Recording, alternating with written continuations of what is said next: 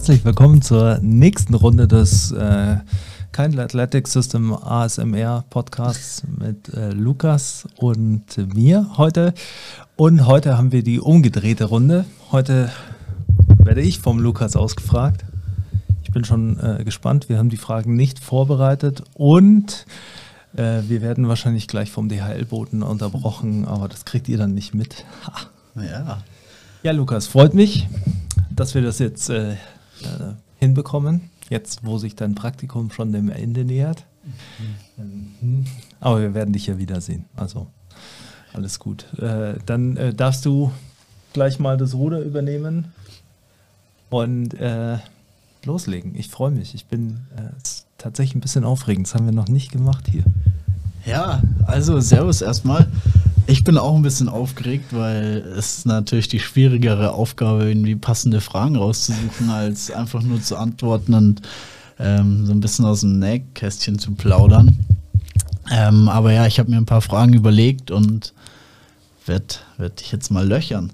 Zum Einstieg, wie geht's dir? Wie viele Kaffee hast du heute getrunken? und was ist so dein derzeitiges Betätigungsfeld? Also mit was setzt du dich meistens auseinander?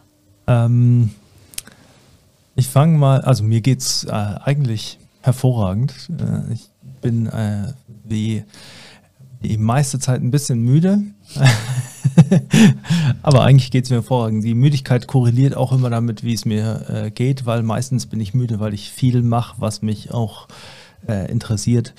Ähm, das führt zum zweiten Punkt. Wie viel Kaffee habe ich? Äh, also ich hatte heute früh schon ein Personal Training. Das bedeutet, da trinke ich schon immer gleich einen Kaffee, was ja normalerweise erst später losgeht. Dementsprechend bin ich heute bei drei Kaffees schon, also jetzt äh, halb zwei, äh, drei Kaffees. Mehr werden es aber auch nicht, aber zurzeit äh, ich, liege ich über meinem zwei Kaffee Durchschnitt. Und ähm, das Betätigungsfeld mit, oder mit dem Themenfeld, mit dem ich mich auseinandersetze, ist äh, natürlich Kraftmessplatten, weil äh, wir warten ja sehnlich auf die Lieferung unserer Kraftmessplatten jetzt. Und ähm, da beschäftige ich mich nochmal ein bisschen eingehender damit, äh, quasi was man, wie die Messung mit Kraftmessplatten stattfindet. Ähm, wie die wissenschaftliche Literatur dazu ist, ähm, primär auch mit so technischen Abläufen, also welche Probleme man in den Messungen haben kann, was die Statistik ist dahinter und ähm, ja, ja, solchen Dingen, also lauter schönen Sachen. Und in dem Zug äh, lese ich noch einige neue Bücher und dann mache ich gerade den Trainingsplanungskurs, ähm, der ja dann auch Ende dieses Monats, will ich immer schon sagen, äh, des nächsten Monats losgeht, also äh, auch schon bald und ähm, genau, und dann habe ich noch am Wochenende eine Fortbildung, also äh, relativ viel mit Trainingsplanung und Kraftmessplatten beschäftige ich mich zurzeit. äh, ja, also wie man auf jeden Fall aus deinen Beschreibungen mitbekommt, äh, hast du eigentlich ununterbrochen unendlich viel zu tun und das ist auch so mein Eindruck aus den letzten acht Wochen, die ich jetzt hier bin. Ähm, es sind nämlich tatsächlich schon acht Wochen. Ja, ist krass. Ja, äh, ich habe die Tage gezählt, die ich wirklich hier war. Die sind aber schon deutlich weniger. Ja. Aber egal. Ähm, du hast gerade die Kraftmessplatten angesprochen. Ja. Ähm, ich bekomme mal so ein bisschen deine Pläne mit und so und das interessiert mich und ich glaube auch die Zuhörer so, was sind die Pläne für ja, für die Zukunft und mit was können deine Athleten in nächster Zeit vielleicht rechnen? Also ich weiß nicht, ob schon alles erzählt werden kann, aber ein paar Sachen sicher. Ja, ähm, also ich werde natürlich noch nicht genau alles äh, erzählen, weil ich das natürlich noch ein bisschen äh, vorbereite. Aber also es kommen Kraftmessplatten. Eine Sache, die sicherlich äh, etwas, äh, auch ein bisschen Geschenk ist an mich, weil ich das schon immer haben wollte, weil Kraftmessplatten einfach äh, einen Einblick erlauben in das, was wir die ganze Zeit machen, Kraft in verschiedenen Weisen zu äh, trainieren und äh, bei den Leuten zu beobachten, wie sie es produzieren. Und das ist natürlich auch immer so eine Sache, die ich ja im Podcast auch schon immer wieder angesprochen habe, mit Max und mit allen möglichen Leuten. Ähm, Kraft die man im Krafttraining trainiert, ist ja nicht äh, gemessen in äh, Kilogramm auf der Langhantel, sondern in, in, Newton, also in Force, die man produziert. Und ähm, dafür braucht man Kraftmessplatten, um die zu visualisieren. Und dann sieht man eben die Unterschiede auch. Und ein großer Punkt, der mir auch am Herzen liegt, auch für die Powerlifter, ist ähm, die Kraftmessplatten da auch zu nutzen, um zu schauen, wie sich äh, Asymmetrien auswirken auf Verletzungswahrscheinlichkeiten zum Beispiel. Also es gibt da einfach sehr viele Punkte, die, ich, die mich interessieren und warum ich Kraftmessplatten schon immer haben wollte. Und ähm, worauf sich die Athleten freuen können, ist äh, natürlich ein Profiling, das wir dann, äh, für das wir die Möglichkeit haben. Also wir können einfach noch besser äh, herausfinden, wo die Stärken und Schwächen der Athleten tatsächlich liegen, in welchen äh, neuromuskulären äh, Bereichen sie Defizite aufweisen und die dann da noch gezielter darauf trainieren. Und äh, deshalb bin ich auch happy, dass die jetzt dann kommen. Ähm, wir können sie natürlich auch nutzen für äh, Monitoring während der Saison, weil das eben, haben wir gerade auch schon im Vorlauf darüber geredet, so die einzige Variante ist, die quasi verlässlich ein äh, Readiness-Testing erlaubt, weil man eben Prozesse testen kann, so neuromuskuläre Mechanismen in einem Sprung, die, ähm, die der Athlet nicht beeinflussen kann. Also er kann nicht cheaten ähm, und man hat trotzdem Einblick.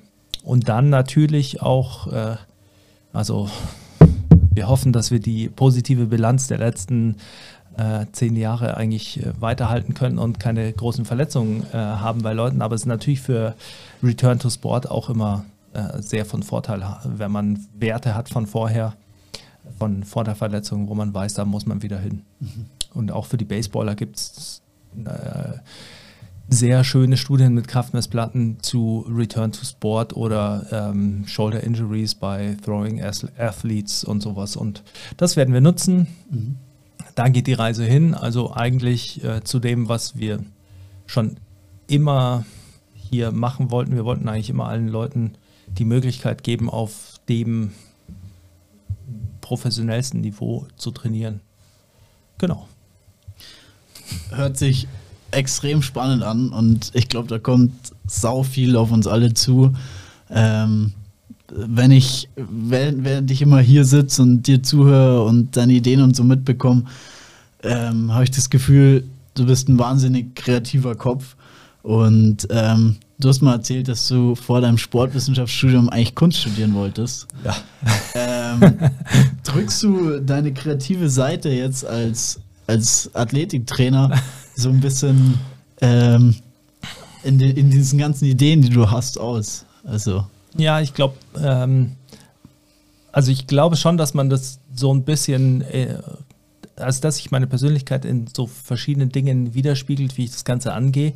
Ähm, das ist auch was, was mir primär aufgefallen ist, wenn man andere äh, Strength and Conditioning Coaches oder äh, äh, Forscher, Wissenschaftler in dem Bereich auch äh, betrachtet und sich anschaut, wo die herkommen. Viele in der Leichtathletik kommen eigentlich aus klassischen Lehrberufen, also sie sind meistens Lehrer und äh, werden dann zu Leichtathletiktrainern. Und ich glaube, dass das einen starken Einfluss hat. Deshalb ist bei denen Didaktik immer so ein starker Punkt. Und dann hast du, ähm, hast du Leute, die aus den Naturwissenschaften rüberkommen, die natürlich einen anderen Approach haben. Ähm, und ich glaube schon, dass das bei mir äh, viel mit reinspielt. Ähm, ich würde nicht sagen, dass ich meinen kreativen äh, Teil in meinem Trainerdasein äh, ausleben kann, aber auf jeden Fall zu Kreativität gehört ja schon auch immer so ein gewisses Maß daran, dass man versucht, neugierig zu bleiben. Und äh, das so eine Neugierde treibt ja Kreativität an irgendwie. Und ähm, ich glaube, dass ich äh, relativ neugierig bin. Und äh, ja, ich, ähm, also ansonsten versuche ich eigentlich immer noch kreative Outlets so in meiner Freizeit zu haben. Äh, Musik machen oder ähm, irgendwie noch äh, zeichnen oder sowas, aber das leidet. Also das äh, leidet aber auch darunter, dass ich dann meine Zeit halt in, mit der Freizeit meistens äh, durch meine Neugier befriedige und dann Bücher lese oder so. Also ist jetzt nicht äh, sein selbstgemachtes Schicksal auch. okay. Ähm, jetzt gehen wir mal ein bisschen, ein bisschen näher wieder zum Training.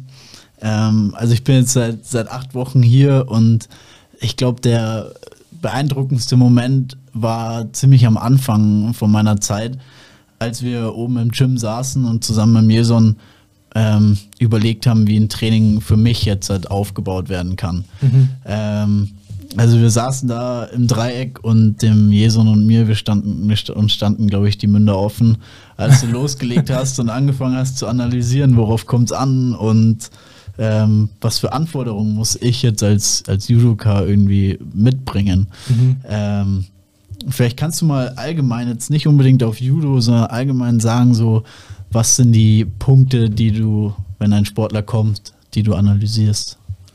Ähm,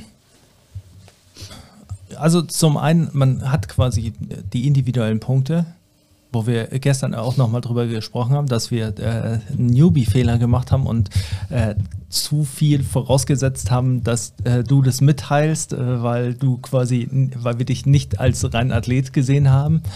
Ähm, also an jetzt so Wehwehchen und sowas. Ähm,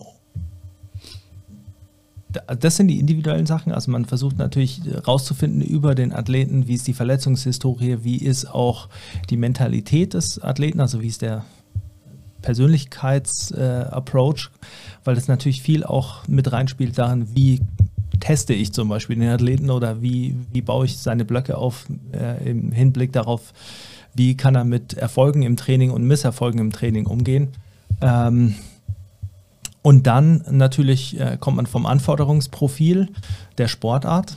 Also das ist der, ein zweiter Punkt, der wichtig ist, also wo man analysiert, was sind die physiologischen Anforderungen, Ausdauer, Kraftfähigkeiten, äh, koordinative Fähigkeiten, äh, also alles, was man klassisch als Anforderungsprofil einer Sportart ähm, bezeichnet. Das muss man natürlich analysieren, weil dann weiß man, diese Anforderungen werden an dieses Individuum, an den Athleten gestellt und damit muss er klarkommen. Und dann ähm, schaut man natürlich, äh, wie ist die erste Analyse, also wo, wo steht der Athlet jetzt? Und das war bei dir auch so ein Punkt, weil wir haben jetzt gerade auch viel über Testen geredet und Testen hat ja per se schon viele Probleme und Schwierigkeiten, warum es dann ein nicht so objektives Abbild gibt über den Sportler, wie man meint. Und bei dir war es ja eben so, du hast dann zum Beispiel gesagt, ja, du bist in deiner Gewichtsklasse bei allen Kraftwerten unter äh, den unter den Werten, die quasi äh, für dein Niveau äh, stehen würden. Und das ist natürlich so der ein typisches Beispiel, wo man dann sieht, ja, okay, dann wäre der erste Schritt, den man machen muss, ist äh, dann müssen wir deine Kraft steigern. Der zweite Punkt, den du aber auch gesagt hast, ist, du bist halt überdurchschnittlich groß für deine Gewichtsklasse. Mhm. Und äh, ich habe ja gleich am Anfang mitbekommen, wie ähm, dein äh, Weight Cut ist, quasi vor einem Wettkampf. Also, dass es nicht, äh, nicht einfach ist und äh, dass man bei dir jetzt auch nicht viel Gewicht optimieren kann. Und das, äh, diese Kombination aus den zwei Faktoren zum Beispiel, da brauche ich nicht mehr da brauche ich deine Kraft nicht unbedingt testen. Also nicht mit äh, gewöhnlichen Mitteln. Ich könnte natürlich mit einer Kraftmessplatte weitere Informationen sammeln über eben so neuromuskuläre Prozesse, also verschiedene Explosivkraftfähigkeiten und sowas, ähm, wie man die trainiert. Aber die Annahme ist dann einfach, du kannst dir überlegen, was sind die Dinge, die ich da verbessern kann. Und das bedeutet, du musst Kraft verbessern ohne strukturelle also ohne große strukturelle Anpassungen zu haben, weil du kannst nicht Körpergewicht aufbauen. Mhm.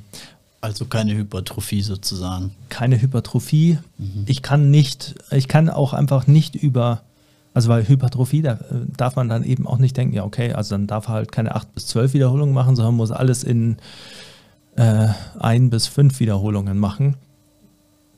Das Problem daran, dass man im Trainingsprozess dann eben sieht, und das ist so, wo sich dann wo die, die meisten Leute sich in der Planung dann auch schwer tun, weil das klingt logisch auf den ersten Schritt, dass man sagt, dann macht man wenige Wiederholungen und die schwer mhm. und verbessert das neuromuskulär.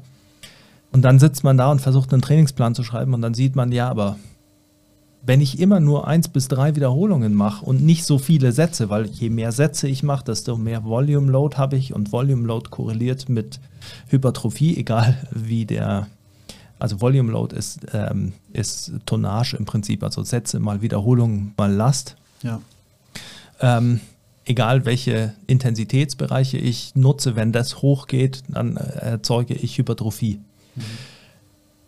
Wie kann ich da eine Progression bauen, um den weiterzubringen? Weil ich kann dem Lukas nicht einfach sagen, ja, okay, wir machen jetzt drei Wochen Dreier und fangen die locker an und steigern die und äh, dann machen wir Zweier und äh, fangen locker an und steigern die.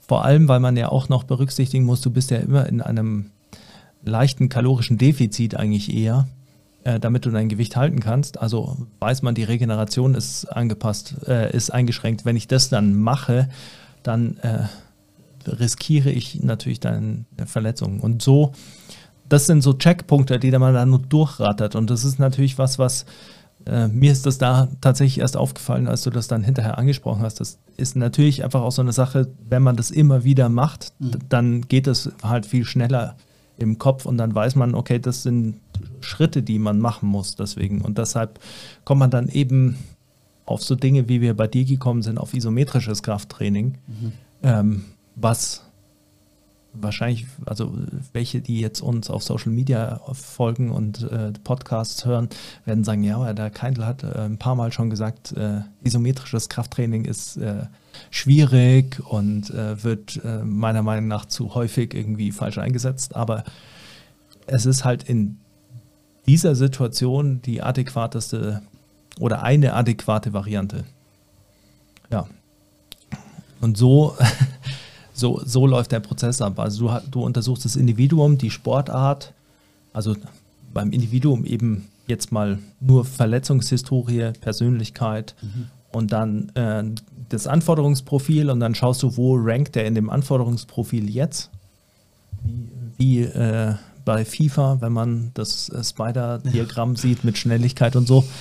Ähm, und dann äh, weiß man schon, wo die Defizite sind und wo die präventiven Punkte sind, bei denen man angreifen muss, weil der erste Punkt, der natürlich gerade bei einem Athleten auch deines Kalibers wichtig ist, ist, äh, wir wollen ja die Leistung stabilisieren und erhalten. Also du willst ja erstmal immer gut trainieren können, also Judo trainieren können und du willst äh, immer gut performen können, wenn es darauf ankommt.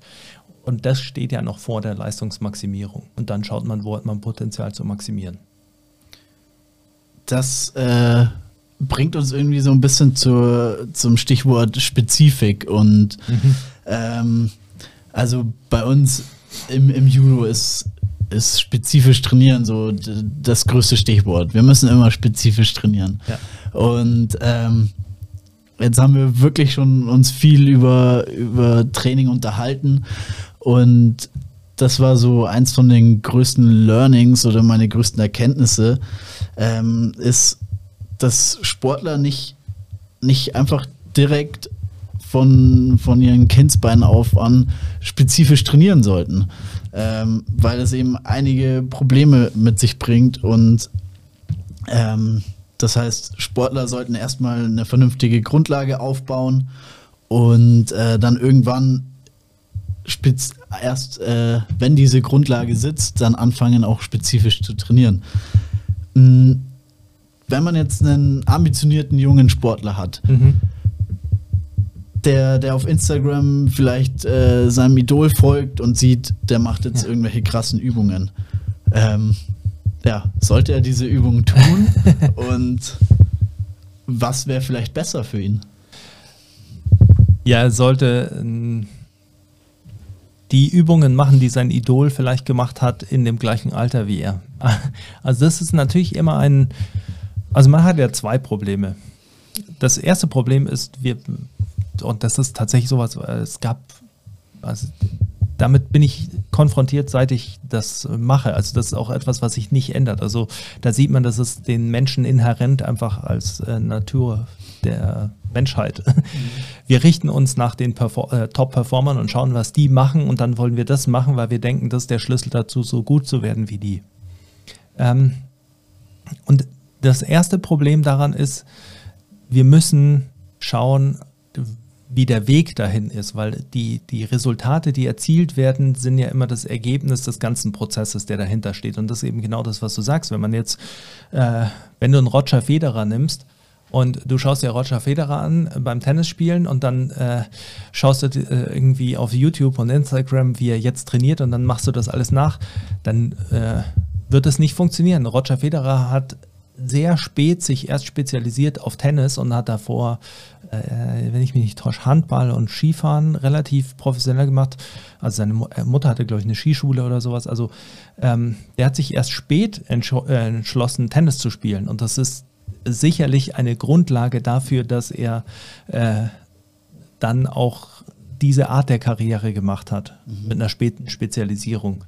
Ähm, das bedeutet, gleichzeitig aber nicht, dass jedes Kind, das Tennisspieler werden äh, will, dann äh, schauen muss, ob Roger Federer jetzt da Ski gefahren ist und Handball gespielt hat, sondern es, äh, man muss halt dann immer auf die generelleren Dinge kommen. Also man sieht halt dann, der hat verschiedene koordinative Fähigkeiten ausgeprägt, der hat sich vielleicht etwas in Wachstumsphasen etwas ausgeglichener belastet, was natürlich bei so einer einseitigen Sportart dann wichtig ist als präventive Grundlage. Mhm. Der zweite Punkt, der ein Riesenproblem an dieser Betrachtungsweise ist, ist natürlich, wir haben gestern über Gaußsche-Verteilung geredet. Man muss einfach eingestehen, die Leute, die Top-Leistungen bringen in den Sportarten, sind immer genetische Outlier. Mhm. Also auch wenn es immer wieder die harten Arbeiter gibt in Sportarten, die irgendwo hinkommen, natürlich äh, sind das harte Arbeiter und natürlich haben die vielleicht ähm, nicht das Top-Potenzial, aber da kommen wir wieder auf dieses FIFA-Diagramm Spiderweb. Es gibt verschiedene Anforderungen bei Sportarten, die dann dein Talent festlegen. Und da kommen mentale Aspekte auch dazu natürlich oder, oder auch Persönlichkeitsaspekte wie äh, Konstanz und äh, Disziplin und solche Sachen. Ähm, aber diese Kombination aus diesen Trades ist immer so, dass die ein, ein gewisser Outlier sind. Deshalb werden die so gut. Ja. Mit Glück und allem, was noch dazu kommt. Aber, und das sind eben Punkte, warum man dadurch nicht garantiert dahin kommt. Und das ist natürlich auch immer so das Schwierige als Trainer. Das hast du ja auch mitbekommen, haben wir viel drüber geredet, eben auch, ähm, dass man oftmals, wenn man das weiß und sich da, oder sich dessen bewusst ist, dass man dann oftmals Dinge machen muss, die vielleicht jetzt aktuell nicht die maximale Entwicklung vorantreiben, aber die langfristig die maximale Entwicklung ermöglichen und dass es halt einfach etwas ist, was natürlich schwierig ist, weil sich weniger gut verkaufen lässt.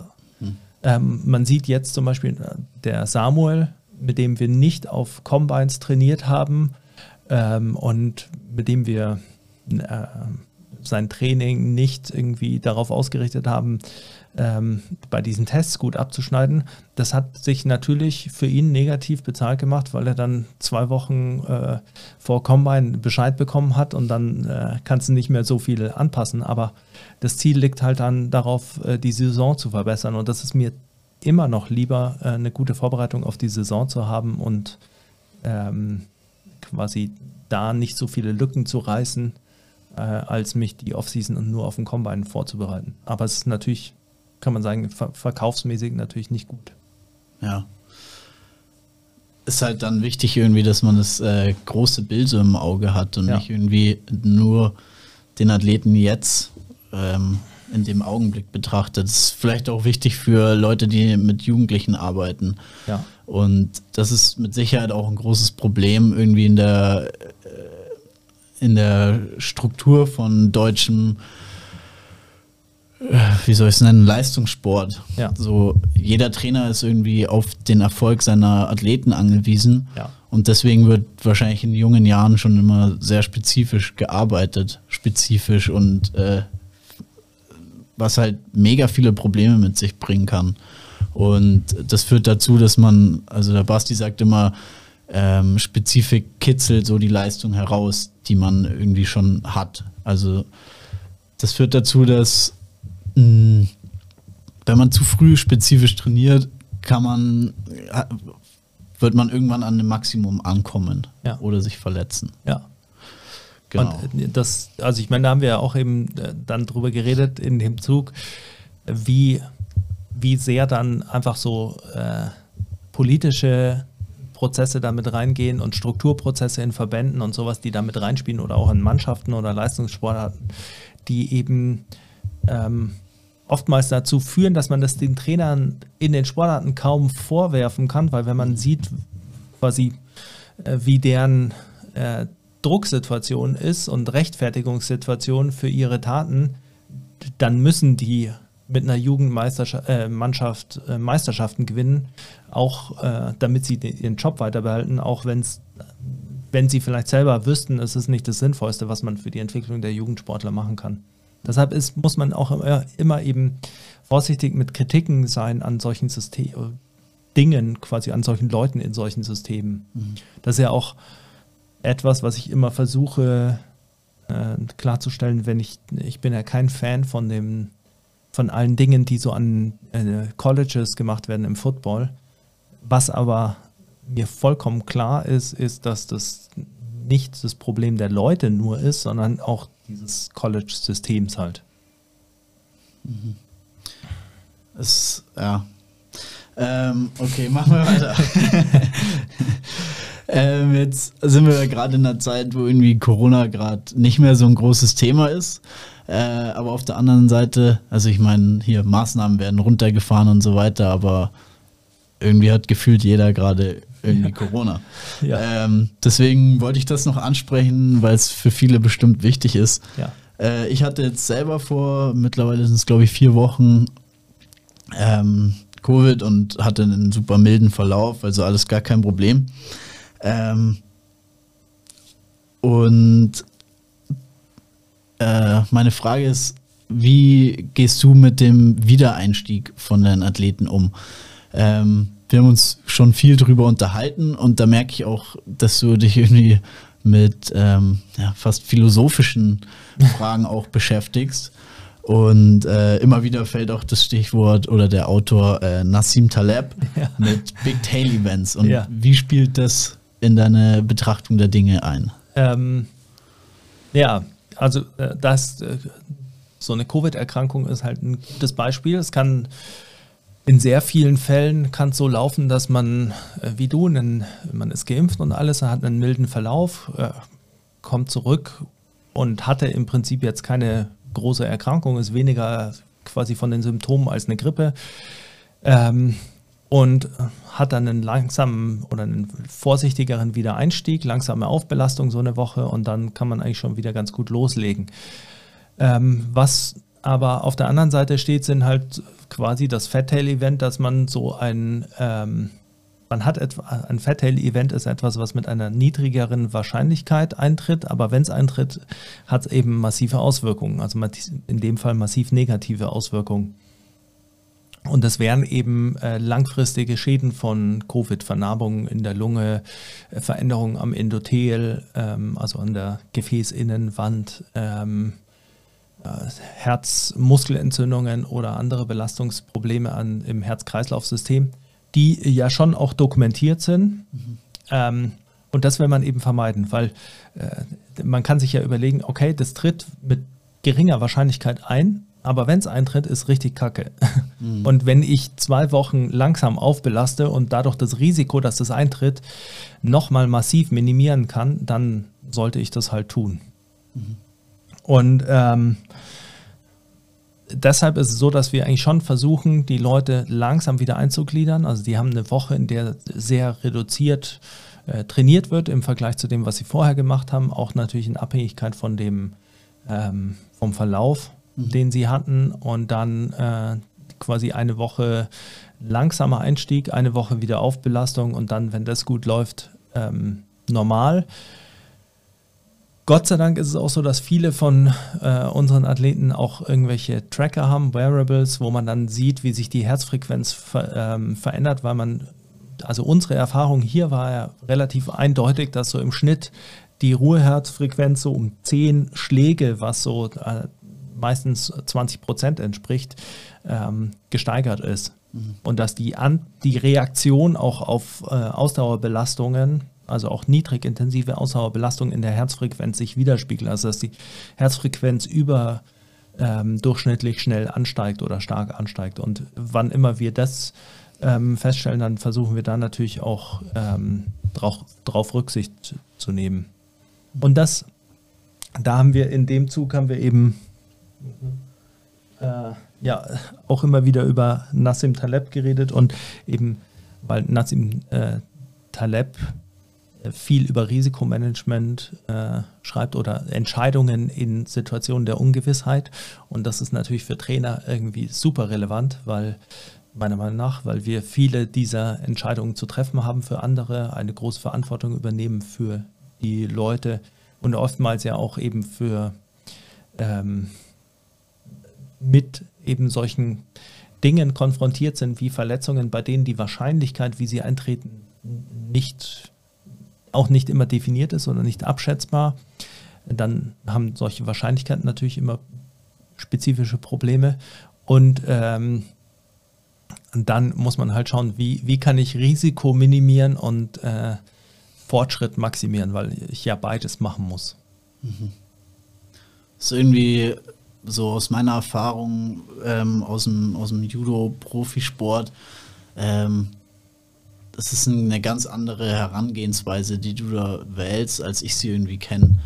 Ähm, also bei uns wird ja diese Fat Tail Events, wenn man so sagt, äh, das wird eher nicht betrachtet. So die Wahrscheinlichkeit, dass ein Problem auftritt, ist so klein. Ähm, und auch wenn es wirklich sch schlimme, äh, schlimme Konsequenzen haben kann, so die Wahrscheinlichkeit ist so klein, also wird es nicht passieren. Das ist so die Herangehensweise, die bei uns oft gewählt wird. Ähm, ja, das ist halt, ich meine, das, das Passende, also das, man sieht es ja in sehr vielen Sportbereichen oder Bereichen des Sports und des Trainings auch. Ähm, und das ist natürlich so, wie wenn du immer Fahrrad fährst ohne Helm und äh, passiert dir nie was. Und dann sagst du, ja, mein Vater ist jetzt 70 Jahre Fahrrad gefahren ohne Helm und dem ist auch nie was passiert. Ja, und dann fährst du halt einmal äh, Fahrrad ohne Helm, dich übersieht jemand und dann hast du einen Unfall, wo du einen Helm gebraucht hättest und dann denkst du dir hinterher, die Wahrscheinlichkeit, dass es eintritt, war sehr gering, aber jetzt ist halt Kacke. Und so ist es halt im Sport auch. Sport ist ja eh, wenn man das lange genug macht und deshalb fasziniert mich das so, dass das nicht so berücksichtigt wird. Ähm, wenn man lange Leistungssport mit beobachtet, dann sieht man, wie viele Karrieren durch Dinge beendet werden, die gar nicht hätten sein müssen. Ja. Ähm, äh, sei es Verletzungen, aber sei es auch einfach ist äh, unglücklich gelaufen. Mhm. Also ähm, und dann, wenn man das so ein bisschen analysiert, dann ist es halt so, dass im Leistungssport eigentlich nur darum geht, die Leute, die, deine Aufgabe als Athlet ist alles dafür zu tun, dass du dich in die beste Situation versetzt, um Glück zu haben.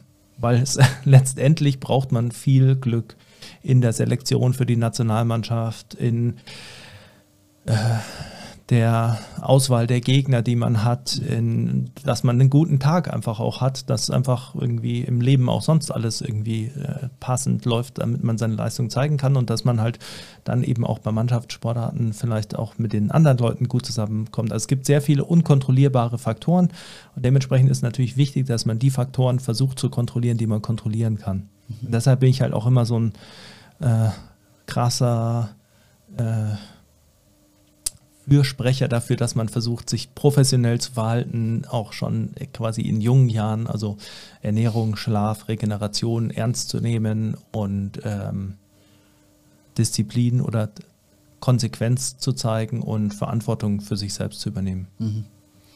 Es ist halt auch so wichtig, dass man in einem Profisport-Setting oder in einem ambitionierten Breitensport-Setting einfach dieses das ganze große Bild betrachtet und ja ich meine, Athleten trainieren ja jetzt nicht nur äh, zwei Wochen, sondern ja. also in meinem Fall seit 20 Jahren. Und es wird einfach nicht entscheidend sein, ob ich jetzt eine Woche früher oder später wieder einsteige.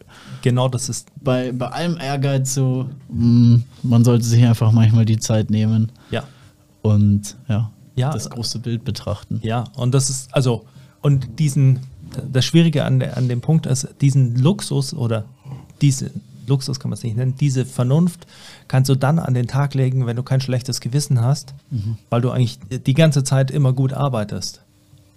Weil wenn du, wenn du seit 20 Jahren, oder jetzt nehmen wir nicht 20 Jahre, nehmen wir seit drei Jahren professionell trainierst, gut trainierst, auf deine Ernährung achtest, deine Regeneration, mental arbeitest, also alles machst, um gut zu arbeiten und du machst es immer, das ist quasi dein Grundrhythmus. Mhm. Und dann äh, musst du eine Woche Pause machen, dann weißt du, ich habe äh, die letzten, was sind es dann, äh, 900, über 1000 Tage quasi alles dafür getan, in guter Verfassung zu sein. Mhm. Wenn ich jetzt 10 Tage ausfall, das sind also es macht einfach nichts aus und die Leistung, die man dadurch entwickelt, durch diese Konstanz, ist halt auch super stabil. Und das ist was, was man hier ja auch jetzt immer wieder sieht, wie schnell die Leute zurückkommen, wie, äh, wenn sie gut gearbeitet haben und wie schnell ihre, auch nach einer Off-Season oder äh, nach einer Season, wie schnell die quasi an ihrem Leistungsmaximum wieder sind. Mhm. Und das, diese Konstanz ermöglicht dir dann ruhig und vernünftig zu bleiben. Ja. Und der, das eines der größten Probleme, das man halt immer wieder erlebt, ähm, ist, äh, dass man versucht, Training aufzuholen. Weil ähm, äh, habe ich auch das erste Mal bei Charlie Francis dann gehört und angefangen darüber nachzudenken, äh, der dann gemeint hat, so quasi, wenn du eine, wenn du eine schlechte Einheit hattest oder wenn dein Athlet also da ging es um Sprinter natürlich, wenn der am Montag zehn Sprints hätte machen sollen und er äh, nach dem äh, sechsten oder siebten Sprint hast du dich entschlossen, das äh, abzubrechen, also nicht mehr weiter zu sprinten, weil äh, der den Output gar nicht mehr schafft, also die Zeiten nicht schafft, dann solltest du nicht versuchen, diese drei Sprints, die dir fehlen, quasi an einem anderen Tag wieder reinzuholen. Ja. Weil sonst kommt, äh, also versuchst du nur was aufzuholen und du taxierst die Regeneration immer über die Maßen und dann spannst du natürlich den Bogen bei jemandem, der in einem hohen Leistungsbereich ist, auch schon zu hoch und dann äh, kommen meistens schlechte Sachen wie Überlastungsschäden raus. Hm. Ja, also einfach Stichwort äh, Trust the Process eigentlich. Ja. ja, so. ja. Du musst Du musst geduldig sein. Ja, ja du musst geduldig sein und du musst einfach äh, konstant arbeiten. Und das ist auch so, das ist so der Hardcore-Teil des Trainings und der Hardcore-Teil oder der Teil, warum wir auch äh, irgendwie sagen, äh, Believe in Hustle und warum Hustle bei uns so ein Teil ist, weil das, das muss halt zu deinem, das gehört halt immer dazu. Also es ist halt diese Konstanz und das ist äh, der Teil, der gute Sportler ausmacht. Mhm. Ja, es ist auch das hast du auch mal relativ zu Beginn von meinem Praktikum gesagt, alle sehen bei, sagen wir, NFL-Spielern immer ähm, nur die positiven und die tollen Seiten, aber ja. all die unendlich vielen Stunden, die man irgendwie in einem dunklen Keller geschrubbt hat und irgendwelche Gewichte von A nach B getragen hat, die sieht man halt nicht. Ja, aber darauf kommt es an. Ja, ich fand es auch äh, war es gestern oder vorgestern, ein Post auf Instagram hat NFL Deutschland über einen äh, Bader äh, einen Post gemacht und haben sie ihn zitiert, wo er gesagt hat, irgendwie er hat 20 Kilo äh, draufgepackt, seit er in der NFL ist und dann äh, war ein Kommentar drunter, den ich nur gesehen habe, weil ich äh, selber kommentiert habe natürlich. Ähm, war ein Kommentar drunter irgendwie so, ja, schon immer erstaunlich, wie schnell die Entwicklung geht, wenn sie mal im äh, Land der unbegrenzten Möglichkeiten sind, äh, Zwinker-Smiley, Punkt, Punkt, Punkt. Was natürlich wieder so eine Anspielung ist darauf, äh, so ungefähr, dann nehmen die halt irgendwas und dann ja. packen sie 20 Kilo Muskeln drauf und das sind halt so Kommentare. Also mich regt es persönlich nicht auf. Ich finde es halt nur schade, weil ähm, kein, also das würde niemand kommentieren, der äh, so viel trainiert wie der David oder der irgendwie halt das dann auch so einrichtet und ähm, natürlich ist es, und das ist der Punkt, den wir vorher hatten, ist es halt einfach so, der David ist natürlich auch ein, äh, ein Talent. Also natürlich, der baut in, das glaubt man ja auch nicht, wenn man es nicht sieht, aber der, der baut halt in, einer, in einem Tempo Muskeln auf, in dem du oder ich das ja. wahrscheinlich nicht würden. Ja. Und, äh, aber es steckt halt immer diese Konstanz dahinter. Und das ist schon, das bei jedem, selbst die Leute, die keine Arbeiter sind, in Sportarten, also jetzt im Fußball oder auch im Football gibt es Leute, die jetzt nicht gerade die Trainingsweltmeister sind.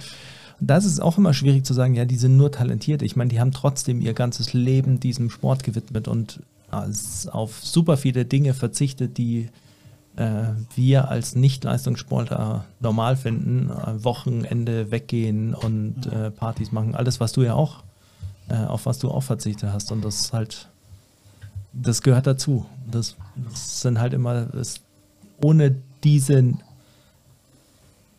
ich will nicht sagen negativen Seiten, aber diese ausgleichenden Seiten kriegt man die tollen Seiten auch nicht. Hm. Das ja. ist nie, es ist nie, es ist immer eine Nullsumme. Ja. ähm. Habe ich dich draus, rausgebracht? Na, nein. Ähm. Machen wir noch eine Frage? Ja, klar. Okay. Ähm, puh, da muss ich gerade überlegen. Jetzt hast du ja gerade gesagt, dass manchmal so, ja, teilweise ähm,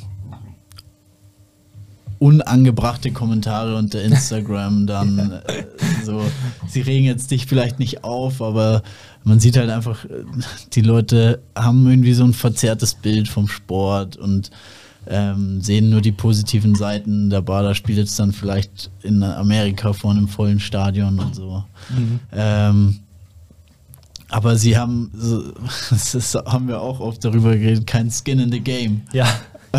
ja. ähm, wie wichtig siehst du diese, dieses Skin in the Game haben für Trainer? Also, ja. das bedeutet, ein, ein, ein, Trainer muss irgendwie Anteile auch oder muss, muss wissen, wirklich, wovon er redet und nicht nur ein Wissenschaftler sein. Ja. Ähm, ja, finde ich natürlich mega wichtig. Also, Skin in the Game bedeutet ja eigentlich nur, dass man äh, ein Risiko nimmt, einen Teil des Risikos nimmt für den Erfolg, den man haben kann. So ungefähr könnte man es mal verallgemeinern. Also man muss halt auch das praktizieren, worüber man redet. Und das ist halt, es ist schon, glaube ich, in unserer Branche so ein bisschen verbreitet auf sozialen Medien, sich so zu verhalten wie äh, der gepflegte Fußballfan zu Hause, äh, der halt äh, dann nach dem FC Bayern äh, aus der Champions League äh, äh, fliegt, halt dann irgendwie sagt, ja, der Spieler, äh, der muss gescheit trainieren und der Nagelsmann ist der falsche Trainer und der Salihamidzic und was weiß ich. Und eigentlich worauf basiert die Kritik? Er hat keine Ahnung, ja. wie es in der Mannschaft ist, er hat keine Ahnung, wie die trainieren und so weiter.